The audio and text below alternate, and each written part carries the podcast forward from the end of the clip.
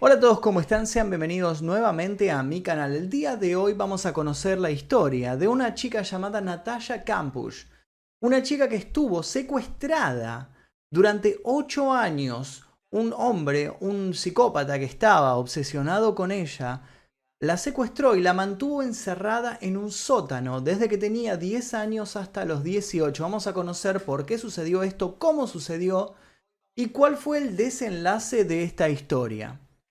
Pero antes de comenzar les cuento que en este canal tenemos tus 10 segundos en donde youtubers, instagramers, gente de las redes, gente con emprendimientos promocionan lo que hace en estos videos. Tus 10 segundos de hoy son para Go Ninja Max. Este es el canal de Max, un chico trans que utiliza su canal para jugar, subir covers y para debatir sobre la comunidad trans. Tiene unos videos muy interesantes, como por ejemplo el del debate sobre los dichos de J.K. Rowling, o respondiendo preguntas personales que pueden servirle a mucha gente que tenga dudas al respecto.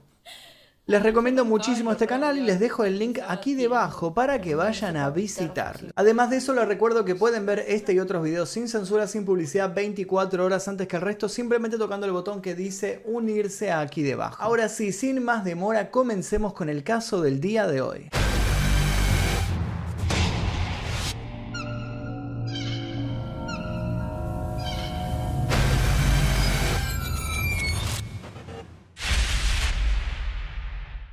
Natasha Kampusch nació en Viena, Austria, el 17 de febrero de 1988. Es hija de Brigitte Zirny y de Ludwig Koch. Tiene dos hermanos mayores. Sus padres se habían divorciado cuando ella era pequeña, así que pasaba algunos días de la semana con su madre, otros con su padre, pero su lugar de residencia estable era la casa materna. De cierta forma se sentía culpable de las peleas diarias de sus progenitores, eso le provocaba depresión e inseguridades que se incrementaban por el bullying que sufría en la escuela por tener algo de sobrepeso. Su vida en este momento no era la mejor realmente. Natalia había vuelto de unas vacaciones con su padre un día antes de su secuestro. Ellos habían ido de viaje a Hungría porque su padre tenía una pequeña casa allí. Su madre había sido muy estricta con el horario en el cual Natalia debía volver a casa, pero su padre se retrasó al entregarla. Esto por supuesto generó una nueva nueva discusión.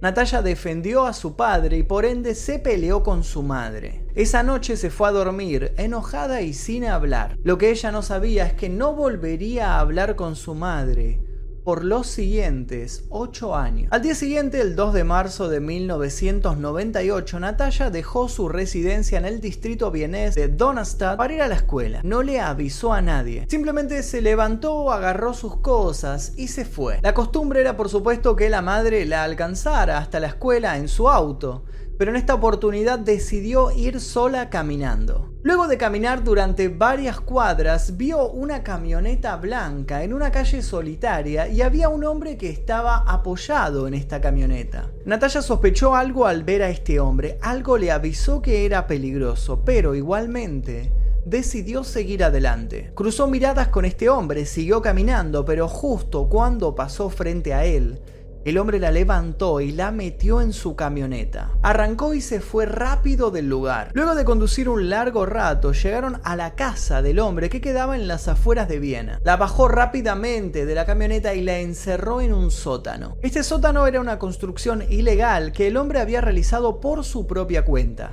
Era un cuarto de 5 metros cuadrados que simplemente tenía un inodoro, un lavamanos y nada más no entraba luz solar y estaba aislado del resto de la casa mediante una puerta de acero. Pero ¿quién era el hombre que había secuestrado a Natalia? Él se llamaba Wolfgang Prikopil.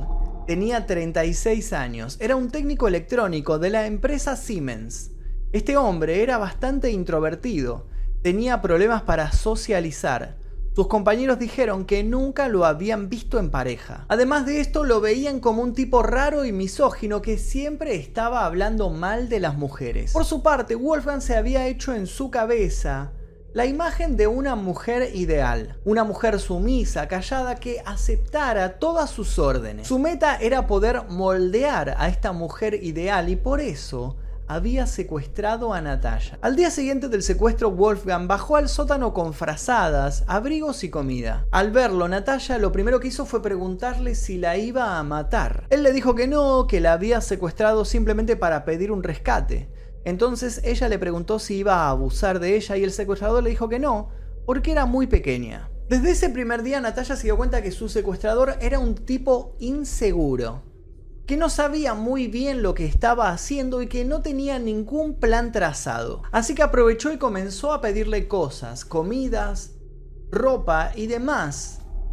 Y él también comenzó a complacerla con estos pedidos para que estuviera contenta. Asimismo, le hizo creer a la niña que él ya había pedido el rescate, pero sus padres habían decidido no pagarlo porque no la querían. Mientras tanto, la policía había sido alertada de la situación. Comenzaron a investigar y dieron con una niña que dijo haber visto a un hombre meter a una niña contra su voluntad dentro de una camioneta blanca. Así que los investigadores se pusieron enseguida a buscar hombres que tuvieran una camioneta blanca. En medio de la investigación dieron con la casa y la camioneta de Wolfgang. Fueron a interrogarlo y para ese momento él había llenado la camioneta de cables, material de construcción y herramientas como si la hubiera estado usando para trabajar. Le preguntaron qué había estado haciendo el 2 de noviembre y dijo que había estado trabajando en casa. La cuestión es que la policía no se esforzó mucho más que eso y la investigación quedó ahí. Luego de seis meses de secuestro, la actitud de Wolfgang cambió rotundamente. Dejó de ser ese hombre amable que complacía a su secuestrada en todo lo que ella le pedía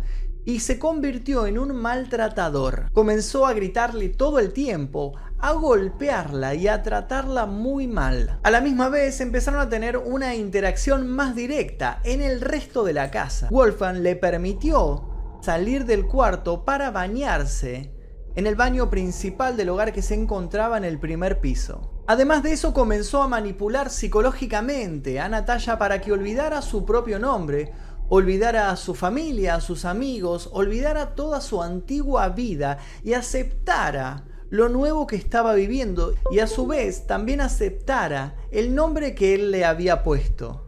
Viviana. En paralelo con el maltrato comenzó a racionarle la comida como castigo. Esto generó una rápida y peligrosa pérdida de peso en Natalia y también la obligó a realizar trabajos forzosos en la casa, que estaba en construcción, además de ponerla a cargo de la limpieza de este hogar. Con el correr de los años, Wolfgang fue cediendo cada vez más y le permitió recorrer más lugares de su casa. Además de permitirle salir del sótano para ir a bañarse, le permitió sentarse en el jardín a tomar sol. Para ese entonces, Natalia estaba convencida que quería ser libre. Esta no era la vida que ella había elegido. Tenía que escapar de la casa de Wolfgang, pero él le había convencido de que había plantado explosivos en todos lados en las puertas, en las ventanas, en el jardín, en la cerca, y si ella intentaba escapar por alguno de estos lugares, iba a volar todo en mil pedazos. Tal vez escuchar esto ahora resulta un poco incoherente, ¿no? Decimos cómo una persona puede creer algo así, pero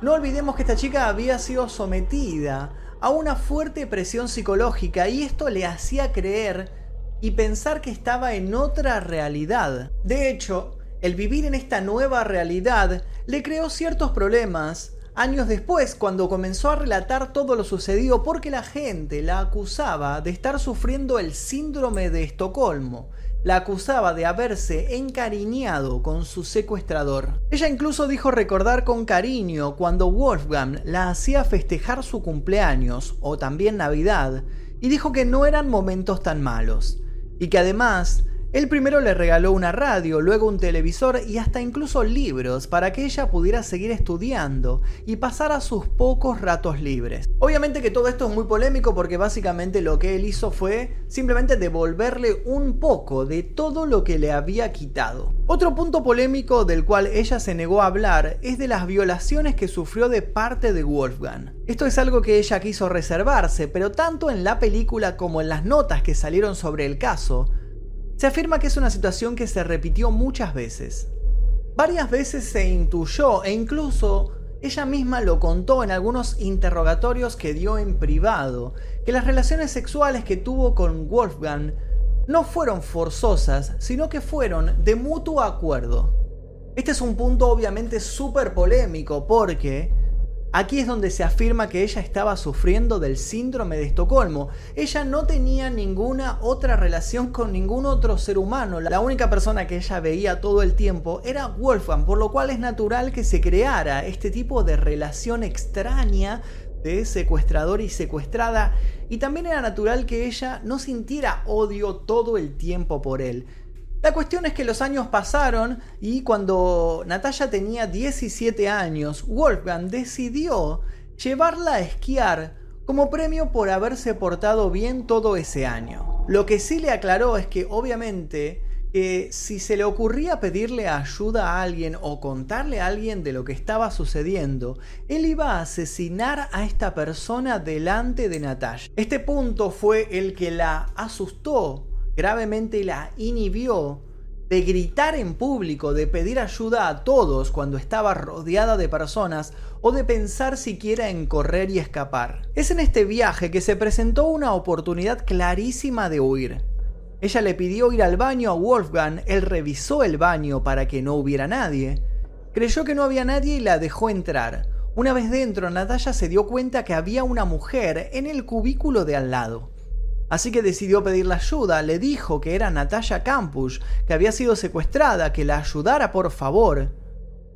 Pero la mujer se quedó asustada y decidió irse sin ayudarla. Natalia obviamente quedó triste y devastada y no le quedó otra salida que volver con su secuestrador. Tiempo después esta mujer fue encontrada y se descubrió que era holandesa, por lo cual no había entendido ni una sola palabra de todo lo que le había dicho Natalia y por eso fue que se asustó y se fue. A los 18 años Natalia decidió que tenía que irse de esa casa sí o sí, que esa no era la vida que ella quería. Así que lo encaró a Wolfgang y le comunicó que se quería ir. Le agradeció por no haberla asesinado, pero le dijo que no quería vivir así por el resto de su existencia. Él entonces, en vez de pegarla o en vez de castigarla, se quedó pensativo y le dijo que si algún día ella se iba de esta casa, si algún día ella lograba huir, él simplemente se iba a suicidar. Este caso entonces se transformó en una cuestión de vida o muerte. En esta acción de buscar la libertad, uno de los dos iba a morir, o iba a ser Natalia o iba a ser Wolfgang. El 23 de agosto del año 2006, ocho años después del secuestro,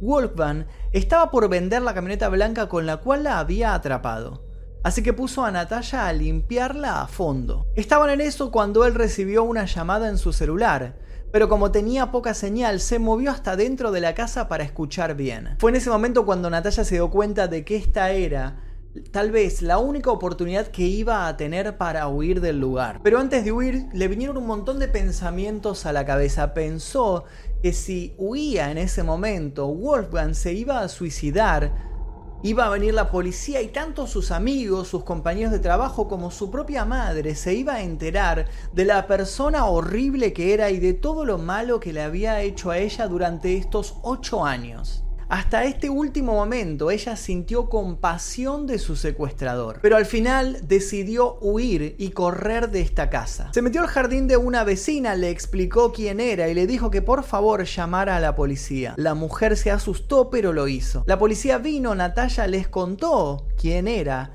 y se la llevaron a la comisaría. Una vez allí comprobaron que esa chica era realmente la niña que había desaparecido hacía ocho años lograron identificarla por una cicatriz en el cuerpo y por una prueba posterior de ADN. Natalia pesaba entonces solo 42 kilos, el mismo peso que tenía al desaparecer 8 años antes, y solo había crecido unos 15 centímetros. Nadie lo podía creer porque todos la daban por muerta. Todos los policías la abrazaron y estaban felices. Se comunicaron con los padres que nunca habían dejado de buscarla y nunca habían perdido las esperanzas de que estuviera viva. Ella entonces se reencontró tanto con su padre como con su madre.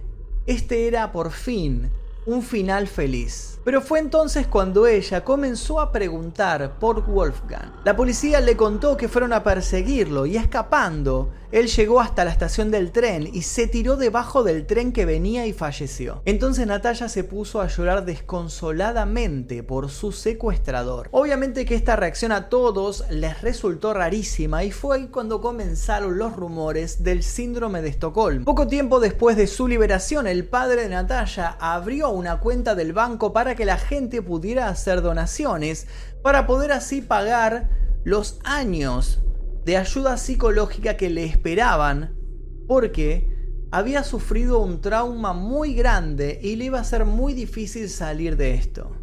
A las dos semanas Natalia decidió mostrarse frente a todo el mundo y empezó a dar notas a todos los diarios y a cobrar dinero por estas notas. Fue allí cuando la opinión pública cambió su visión sobre ella y en vez de verla como una víctima la empezaron a ver como una mediática que solo quería hacerse rica. Ella escribió dos libros sobre el secuestro y con el dinero compró la casa en donde había sido secuestrada, la casa de Wolfgang. Su justificación fue que la compró para que no la adquiriera ningún morboso que quisiera ver cómo había vivido ella durante estos ocho años. Además de esto hicieron una película sobre su caso y ella comenzó a trabajar en los medios de comunicación, estuvo en programas de televisión como conductora y comenzó también a lanzar canciones. Natalia reveló en esa época al diario austríaco Kronen Zeitung en una oportunidad tuvo la posibilidad de escapar de la casa en donde estuvo cautiva, pero que no tuvo la valentía para huir y regresó. Una vez salí corriendo por la puerta del jardín, declaró. Fue como en el caso de esa gente que no puede abandonar su casa, aunque la puerta esté abierta. A mí me entró vértigo, no pude ver nada más y volví de forma tan desapercibida como fue posible. Dijo también que durante su encierro pensó muchas veces qué ocurriría si su secuestrador no volvía. Un accidente o un infarto al corazón y yo no saldría nunca de aquel lugar, explicó en esta entrevista. En ese momento también le sugirieron cambiar de identidad, comenzar una nueva vida con otro nombre, en otro lugar, totalmente oculta de la mirada de toda la población, pero ella se negó. Me había enfrentado a toda la basura psíquica y a las oscuras fantasías de Pricopil y no me había dejado vencer. Y solo se quería ver en mí eso, una persona rota que nunca más va a levantar cabeza, que siempre va a depender de la ayuda de los demás. Cuando me negué a llevar ese estigma el resto de mi vida, las cosas cambiaron. Natalia hoy tiene 32 años y no bajó los brazos. Desde que escapó intentó embarcarse en diferentes proyectos pero siempre con dificultades. Quiso estudiar para ser joyera y también tuvo un breve programa televisivo de entrevistas. Me resulta difícil confiar en la gente, admitió. Hace unos años decidió contar su cautiverio en un libro de memorias, su autobiografía titulada 3096 días, que fue todo lo que duró su secuestro. Además publicó otro libro, 10 años de libertad, en donde describió, entre otras cosas, lo que sintió al visitar la tumba de Pricopel. Durante muchos, muchos años solo tuve a una persona cerca, y de ella dependía mi supervivencia. Es imposible borrar de tu memoria a alguien con quien has pasado 8 años y medio de tu vida. Natalia fue diagnosticada con trastorno por estrés postraumático. Es como una enfermedad física, puede llegar a ser agotador, dijo en una entrevista con El Mundo. Cuando me encuentro en casa sola y en silencio, vienen los recuerdos. Siempre tengo que estar haciendo algo. No puedo sentarme en un sitio y relajarme porque vuelvo a estar en ese sótano. Y hasta aquí la historia de Natalia Campus y de Wolfgang, su secuestrador. Quiero que me cuenten qué le pareció esta historia, qué les pareció la reacción de Natalia al salir, al lograr por fin la libertad luego de 8 años. Dejen sus comentarios aquí. También dejen sugerencias de casos que les gustaría ver en este canal. Les cuento que tengo un canal nuevo por si no se enteraron, se llama El Día Que, les dejo el link aquí debajo para que vayan a suscribirse y también les dejo un par de recomendaciones al final de este video. Si quieren ver este y otros videos sin censura, sin publicidad, 24 horas antes que el resto, simplemente toquen el botón que dice unirse aquí debajo. Mi nombre es Magnum Mephisto, nosotros nos veremos seguramente en el próximo video. Adiós.